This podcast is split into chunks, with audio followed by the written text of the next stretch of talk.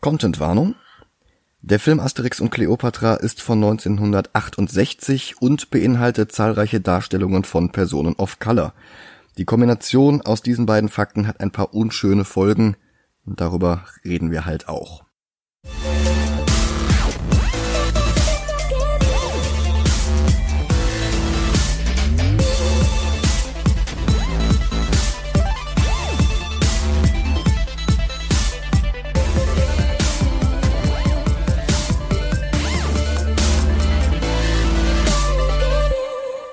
Salvete und herzlich willkommen zu einer neuen Episode Movie Gelantes. Ave. Mein Name ist Michael Heide. Mein Name ist Dennis Kautz. Und wir machen weiter mit den Asterix-Filmen. Yes. Endlich mit einem guten. Ja. Nachdem Goscinny und Uderzo 1967 die erste Verfilmung so sehr gehasst haben, wurde der da schon fast fertiggestellte zweite Film, basierend auf dem zweiten Comicband Die Goldene Sichel, unwiederbringlich zerstört. Stattdessen entschieden sie, dass der nächste Film auf dem späteren Album Asterix et Cleopatre von 1965 basieren sollte, das wiederum eine Fortsetzungsgeschichte von 1963 sammelte. Wir erinnern uns, Asterix ist ursprünglich als ein bis zwei Seiten in Pilot-Magazin äh, veröffentlicht worden. Die Schauplätze waren bei Cleopatra interessanter, der Monumentalfilm mit Liz Taylor war erst wenige Jahre alt und noch in aller Munde, und nachdem Idefix im vorangegangenen Band Tour de France als noch namenloser Hund eingeführt wurde, der Asterix und Obelix irgendwann einfach hinterherläuft, bekam er hier zum ersten Mal einen Namen und auch was zu tun. Außerdem waren Goscinny und Uderso diesmal die Regisseure und konnten alle Elemente einzeln ablehnen oder durchwinken. Und Uderso fiel bei der Animation sogar auf, dass Asterix Beine zu kurz sind, um eine vernünftige Bewegung darzustellen, woraufhin er selbst im Comic anfing, die Beine ab da etwas länger zu zeichnen. Ach cool. Und der Film wurde so populär, dass der deutsche EHPA Verlag, heute Egmont, die Reihenfolge der Bände durcheinander warf und den in Frankreich sechsten Band Asterix und Cleopatra in Deutschland als zweite Geschichte herausbrachte, was in Bezug auf die Piraten und auch auf Idefix kleinere Fehler in der Chronologie der Folgebände schuf. Aber fangen wir einfach mal an. Der Film ist komplett auf YouTube. Die deutsche DVD bietet zusätzlich zur französischen und deutschen Tonspur noch eine hessische Fassung, die sparen wir uns allerdings. Ich muss mal was gestehen. Mhm. Ich werde ihn nicht im Internet gucken und auch nicht in einer äh, digitalen Form. Okay. Ich habe den nämlich noch auf Video. Und ich habe nice. tatsächlich noch den Luxus, dass ich ein Videolesegerät habe und werde den schön in, keine Ahnung, 4 zu 3 ist wahrscheinlich noch zu gut. schön noch von Sat 1 aufgenommen auf einer Videokassette. Ah, ich freue mich drauf. Ja, fein. Dann bis gleich. Bis gleich.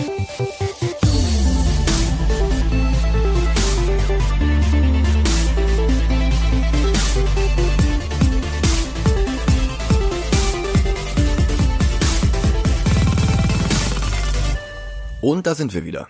Hallo. Ach schön. Größtenteils ja, ja.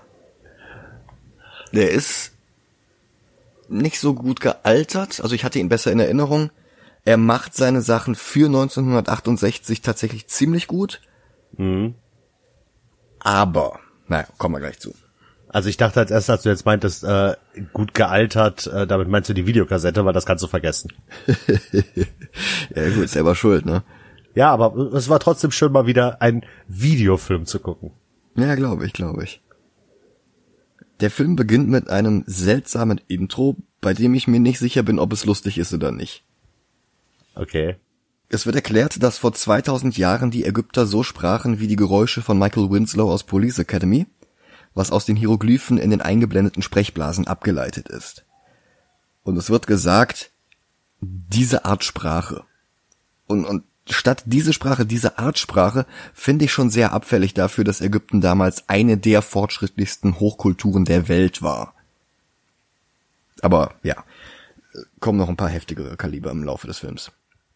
Die Pointe ist jedenfalls, dass der wohlgemerkt komplett gezeichnete Film auf Deutsch synchronisiert nicht mehr ganz lippensynchron ist, was die Szene mit einer bewusst asynchronen Passage untermauert. Das ist so ein bisschen wie in einem Kung-Fu-Film, allerdings war der Witz damals wohl auf die französische Tonfassung des Cleopatra-Films mit Liz Taylor gemünzt. Den kenne ich nur auf Deutsch. Ah, okay. Ich habe einen kurzen Clip von der französischen Fassung gefunden, aber da kann ich an den Lippenbewegungen nicht viel aussetzen. Also mhm. keine Ahnung, ob das an anderen Stellen in dem Film äh, richtig eklatant ist und das daraufhin in Frankreich dann zum Gag wurde oder so, aber. Der Vorspann setzt ein und der hat ein paar Storyboards animiert, ohne Tusche, ohne Farbe, was ein origineller Blick hinter die Kulissen ist. Die Titelmusik ist dieselbe wie schon in Asterix der Gallier, es folgen aber auch Instrumentalversionen von Liedern aus diesem Film. Denn der hat einige Lieder. Oh ja. Der Film beginnt dann auch in Ägypten, wo direkt der Trick ins Auge springt, mit dem die Produktion sehr plump Budget eingespart hat.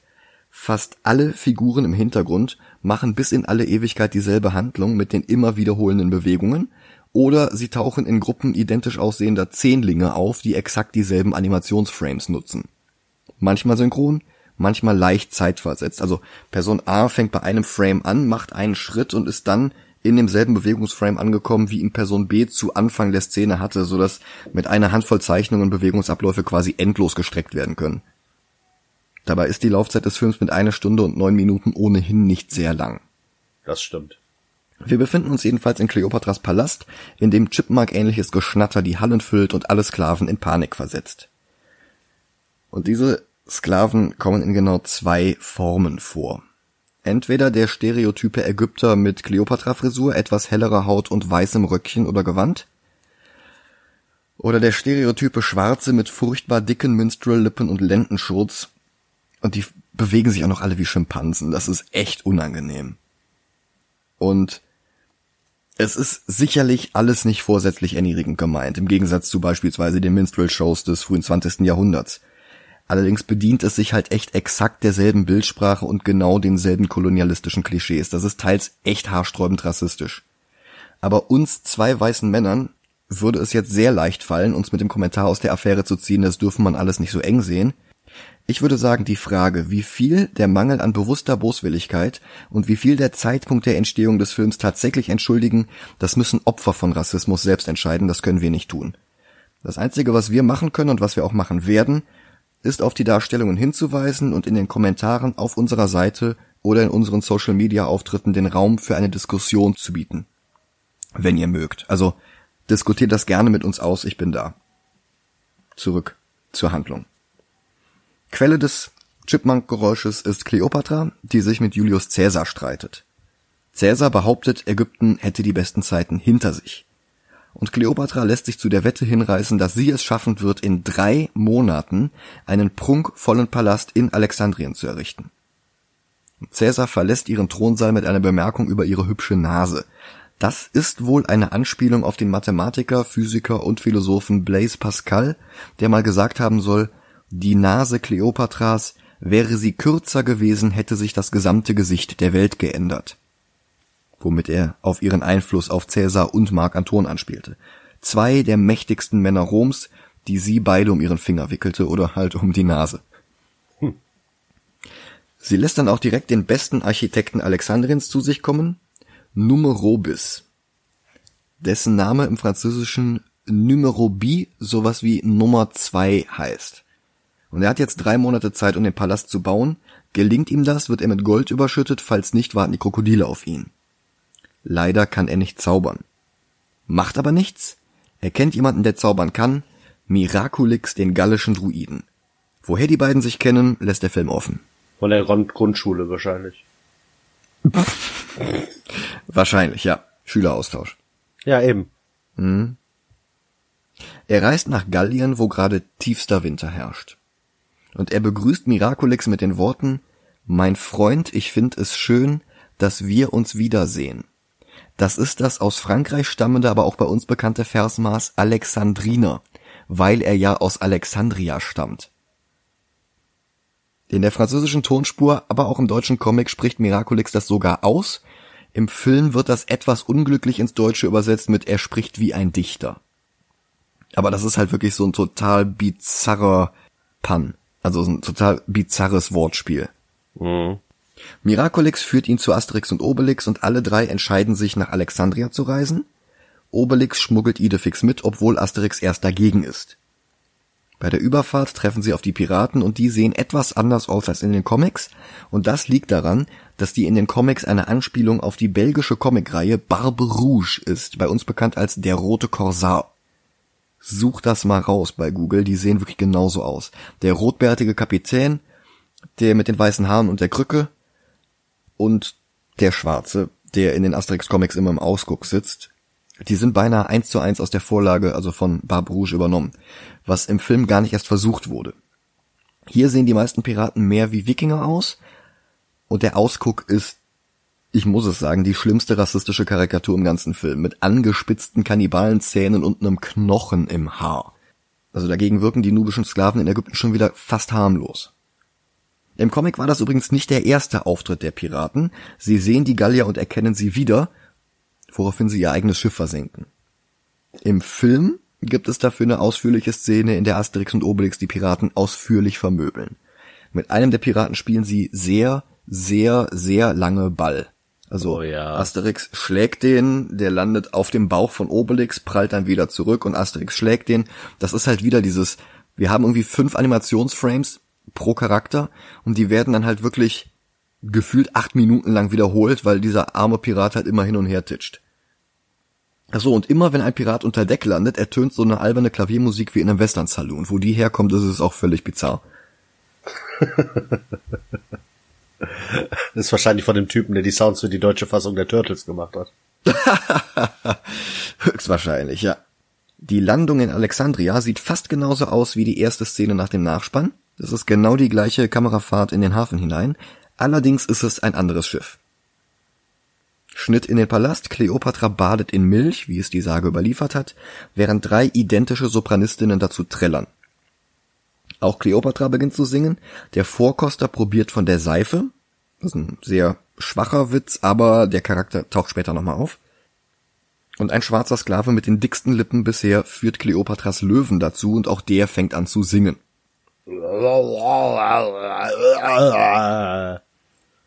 Ziemlich genau so. Ja.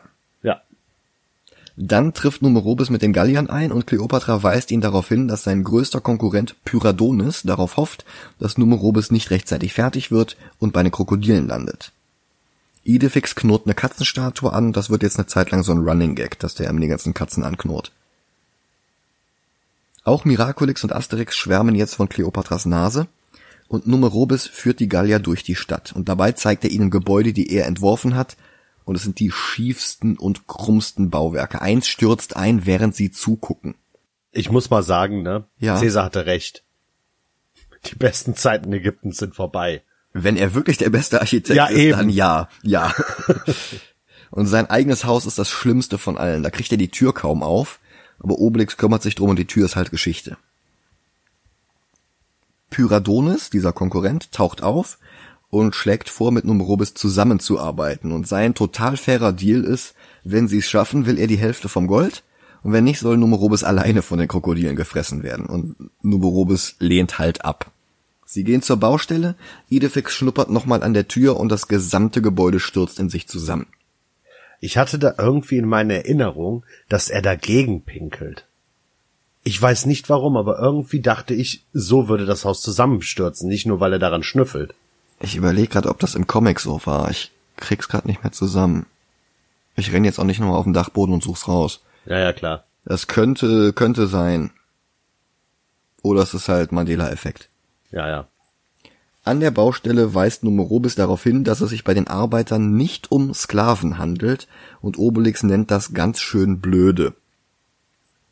Da können wir jetzt unsere eigenen Schlüsse draus ziehen. Das ist äh, einer der Momente, der nicht ganz so gut gealtert ist. Pyradonis versucht in der Mittagspause die Arbeiter zum Streik zu bequatschen, klappt auch innerhalb weniger Minuten und schon zum Ende der Mittagspause beginnt die Rebellion. Miraculix fällt aber sofort die Lösung ein, er braut seinen Zaubertrank. Alle Zutaten dafür hat er anscheinend dabei. Das ist ja teilweise in den Comics so ein tierischer Akt, oh nein, mir ist das Erdöl ausgegangen oder mir ist, äh, was weiß ich, die Erdbeeren waren ja nur ein Fake, aber äh, ich brauche jetzt unbedingt das und das und das und dann rennen Asterix und Obelix los und, und besorgen vom anderen Ende der Welt irgendwelche Dinge. Und jetzt na, braut er das halt mal eben so mit den Sachen, die er in seiner Hosentasche hat, keine Ahnung. Die frisch geschnittenen Misteln hat er anscheinend auch dabei. Asterix bekommt einen Schluck und baut mit Obelix im Alleingang eine Pyramide aus den Steinen. Und jeder Arbeiter bekommt einen kleinen Schluck. Obelix versucht mehrfach auch was abzubekommen, aber trotz aufwendiger ägyptischer Kopfbedeckungen lässt sich Miraculix nicht täuschen. Nach dem Trank sind die Arbeiter in der Lage, mit den Steinen zu jonglieren und ruckzuck kommen sie voran. Pyradonis ist außer sich vor Zorn. Er weist seinen Gehilfen Schraubziris an, die nächste Ladung Steine, die auf dem Nil transportiert wird, abzufangen. Schraubziris im französischen Original Tournevis, was tatsächlich Schraubenzieher heißt, ist im Original eine Parodie auf Louis de Funès. Nein. Doch! Oh. Er reitet sofort los und besticht den Spediteur. Der lässt die Ladung daraufhin einfach ins Wasser werfen und in Alexandria gehen die Steine aus. Die Gallier wollen Nachschub besorgen und auf dem Weg erfindet Asterix nochmal eben Wasserski, weil Obelix einfach alle Schiffe an eine Schnur bindet und hinter sich herzieht. Bei einer Rast fehlen Obelix die Wildschweine und er hat eine Halluzination in schrillen Farben, in der er vom Essen träumt, was der Film mit einer weiteren Musical-Nummer untermalt. Boah, sorry, ne, aber das Lied geht gar nicht. Ja, die ganze Szene wirkt so ein bisschen wie die 27 Jahre ältere Rosa Elefantenparade aus Dumbo. Ja. Und sogar Cleopatra verneigt sich in seinem Traum vor Obelix wie im Les Taylor Film vor Julius Caesar. Also wirklich genau dieselbe Bewegung und Con-Con tanzende Wildschweinbeine und singende Käseleibe ziehen die Szene weiter in die Länge. Und so sehr ich Edgar Ott als Sprecher von Benjamin Blümchen oder König Triton schätze, als Obelix ist er auch okay, aber singen kann er echt nicht. Mhm. Nach dieser drei Stunden dauernden Szene klettert Obelix die Sphinx hoch und bricht dabei die Nase ab. Alle Souvenirhändler reagieren sofort und trennen die Nasen von ihren Nachbildungen ab. Miraculix spricht davon, dass von der Höhe der Pyramiden 20 Jahrhunderte auf sie herabsehen. Das ist ein Zitat von Napoleon, bloß dass der 1798 von 40 Jahrhunderten sprach. Miraculix will die Pyramiden besichtigen und Schraubziris bietet sich als Fremdenführer an. Obelix weist Idefix an, draußen zu warten, dann bekäme er auch einen Knochen. Schraubziris führt sie immer tiefer in die Pyramide hinab, und zwischen den Wandmalereien hat sich auch eine vom Weihnachtsmann geschmuggelt. Das ist vor allen Dingen dann absurd, wenn du überlegst, dass die Handlung 50 Jahre vor Christi Geburt spielt. Ich sag ja immer, ich mag so Comedy-Sachen nicht in Filmen. Mhm. Aber bei einem Asterix-Film die Comedy schlecht zu reden ist ein bisschen, ne? Naja, bei Asterix der Gallier war es schlecht. Ja, bei Asterix der Gallier war es schlecht, aber da ist das ja so, das ist bizarr, dass da ein Bild des Weihnachtsmann ist. Mhm. Aber ich find's halt geil, dass Obelix dann noch mal guckt Und dann so, so nach dem Motto so, hä? das das finde das find ich ist eine schöne Szene. Ja. Ja, es ist halt, mein Gehirn kriegt dann Knoten bei, aber ansonsten ist es lustig, ja. Ja. Dann sperrt Schraubziris die Gallier in einer Grabkammer ein und geht. Miraculix gibt Obelix daraufhin das einzige Mal in den ganzen Comics einen Tropfen vom Zaubertrank und das reicht aus, damit er die Tür zerschlagen kann, und die drei laufen minutenlang durch die Pyramide, damit der Film länger wird. Bis Idefix aus dem Nichts plötzlich dazukommt und die drei rausführt. Asterix schnappt sich Schraubziris und schlägt ihn mit einem Schlag zurück nach Alexandria. Nächster Sabotageversuch. Schraubziris heuert die uns wohlbekannten Piraten an, um den Steintransport aufzuhalten. Der rassistische Ausguck sieht dann auch das Schiff und wird weiß vor Schreck, als, die, als er die Gallier sieht noch eine sehr schlimme Szene. Und das Piratenschiff dreht sofort um, aber Obelix ist schneller und auch dieses Schiff versinkt. Und auch der Rote Korsar wird mit einem Schlag nach Alexandria zurückgeprügelt. Nächster Plan? Ein vergifteter Kuchen oder Pudding. Die Synchronisation ist sicher nicht ganz sicher. Das Highlight des Films. Ja. Und ich habe endlich eine Textzeile verstanden. Welche? Die äh, Stelle, wo, wie heißt der Kleine nochmal von den beiden? Schraubziris. Genau, äh, wo, wo diese Textzeile äh, und noch Würstersoße rein. ich habe sie endlich verstanden, weil ich jetzt nach, ich meine, wann habe ich den Film das letzte Mal geguckt? Vor 25 Jahren. Da wusste ich halt nicht, was Würstersoße ist. Hm. So, jetzt weiß ich's und jetzt ist die Szene noch bizarrer. Aber ja. gut. Ja, das ist, das ist mit Abstand der größte Ohrwurm des Films. Dö, dö, dö, dö, dö und so. Davon gibt's übrigens einen Mashup-Remix, der das Lied mit Grandmaster Flash's The Message kreuzt. Link ist in den Show Notes, aber Vorsicht, das werdet ihr nie wieder los. Mit dem Pudding sollen aber gar nicht die Gallier vergiftet werden, auch nicht Numerobis oder die Arbeiter. Stattdessen geht der Pudding an Kleopatra und Schraubzieres behauptet einfach, ja, der kommt von den Galliern. Kleopatra lässt ihren Vorkoster ran, deshalb wurde der eben mit der Seife eingeführt. Und der hält sich sofort den Magen und brüllt mit grünem Gesicht Ula, Ula, Ula. Asterix, Obelix und Miraculix haben dann auch gerade erst einen Fuß an Land gesetzt, als sie auch schon festgenommen werden. Miraculix hat zum Glück einen Trank, der als Gegengift alle Gifte der Welt neutralisiert und halt auch zufällig in der anderen Hosentasche. Obelix boxt sich aus dem Gefängnis raus und schlägt alle Wachen bewusstlos. Als sie erfahren, dass sie angeblich einen Kuchen vergiftet haben, trägt Miraculix Obelix auf, ihn in drei Stücke zu teilen. Ah, Obelix schön. schneidet zwei dünne Scheiben ab und nimmt den gesamten Rest als drittes Teil. Das ist so schön. Drei Stücke Obelix, ja, sind doch drei. ich finde das super. Ich glaube, das ist aus den Asterix-Filmen die meistzitierte Stelle, die ich kenne. Und hey, Passagierschein A38. Ja, stimmt, Passierschein. Äh, nicht 38. Passagier, Passierschein. Passagierschein. Ja, versprochen. ja. Sie verzehren alles restlos und bezeichnen den Kuchen als ausgezeichnet. Miraculix gibt dem Vorkoster das Gegengift und der erholt sich sofort. Kleopatra schenkt ihnen die Freiheit. Und sofort laufen sie bei Pyradonis auf und machen so eine Scooby-Doo-Verfolgungsjagd zwischen ein paar Säulen. Die Schurken verstecken sich in ein paar Sarkophagen, aber Asterix schnappt sie sich und zwingt sie dann dazu, auf der Baustelle mitzuarbeiten. Kleopatra gibt vor Cäsar damit an, dass der Bau des Palastes genau im Zeitplan bleibt. Cäsar kann das nicht glauben und heuert seinen Spion an. Der ist toll animiert, weil er sich Chamäleonartig seinem Hintergrund anpasst. In den unterschiedlichsten Verkleidungen beobachtet er den Bau und erstattet dann Cäsar Bericht. Cäsar kann nicht fassen, dass seine Erzfeinde, die Gallier, hinter dem Baustellenfortschritt stecken. Er holt drei seiner Elite-Söldner und weist sie an, den Zaubertrank zu vernichten, den Druiden zu entführen und somit den Bau zu sabotieren. Zwei von ihnen überwältigen Miraculix, der dritte nimmt einen Schluck vom Trank und überrumpelt dann seine Kollegen. Mit dem Druiden unter dem Arm läuft er zurück zu Cäsar.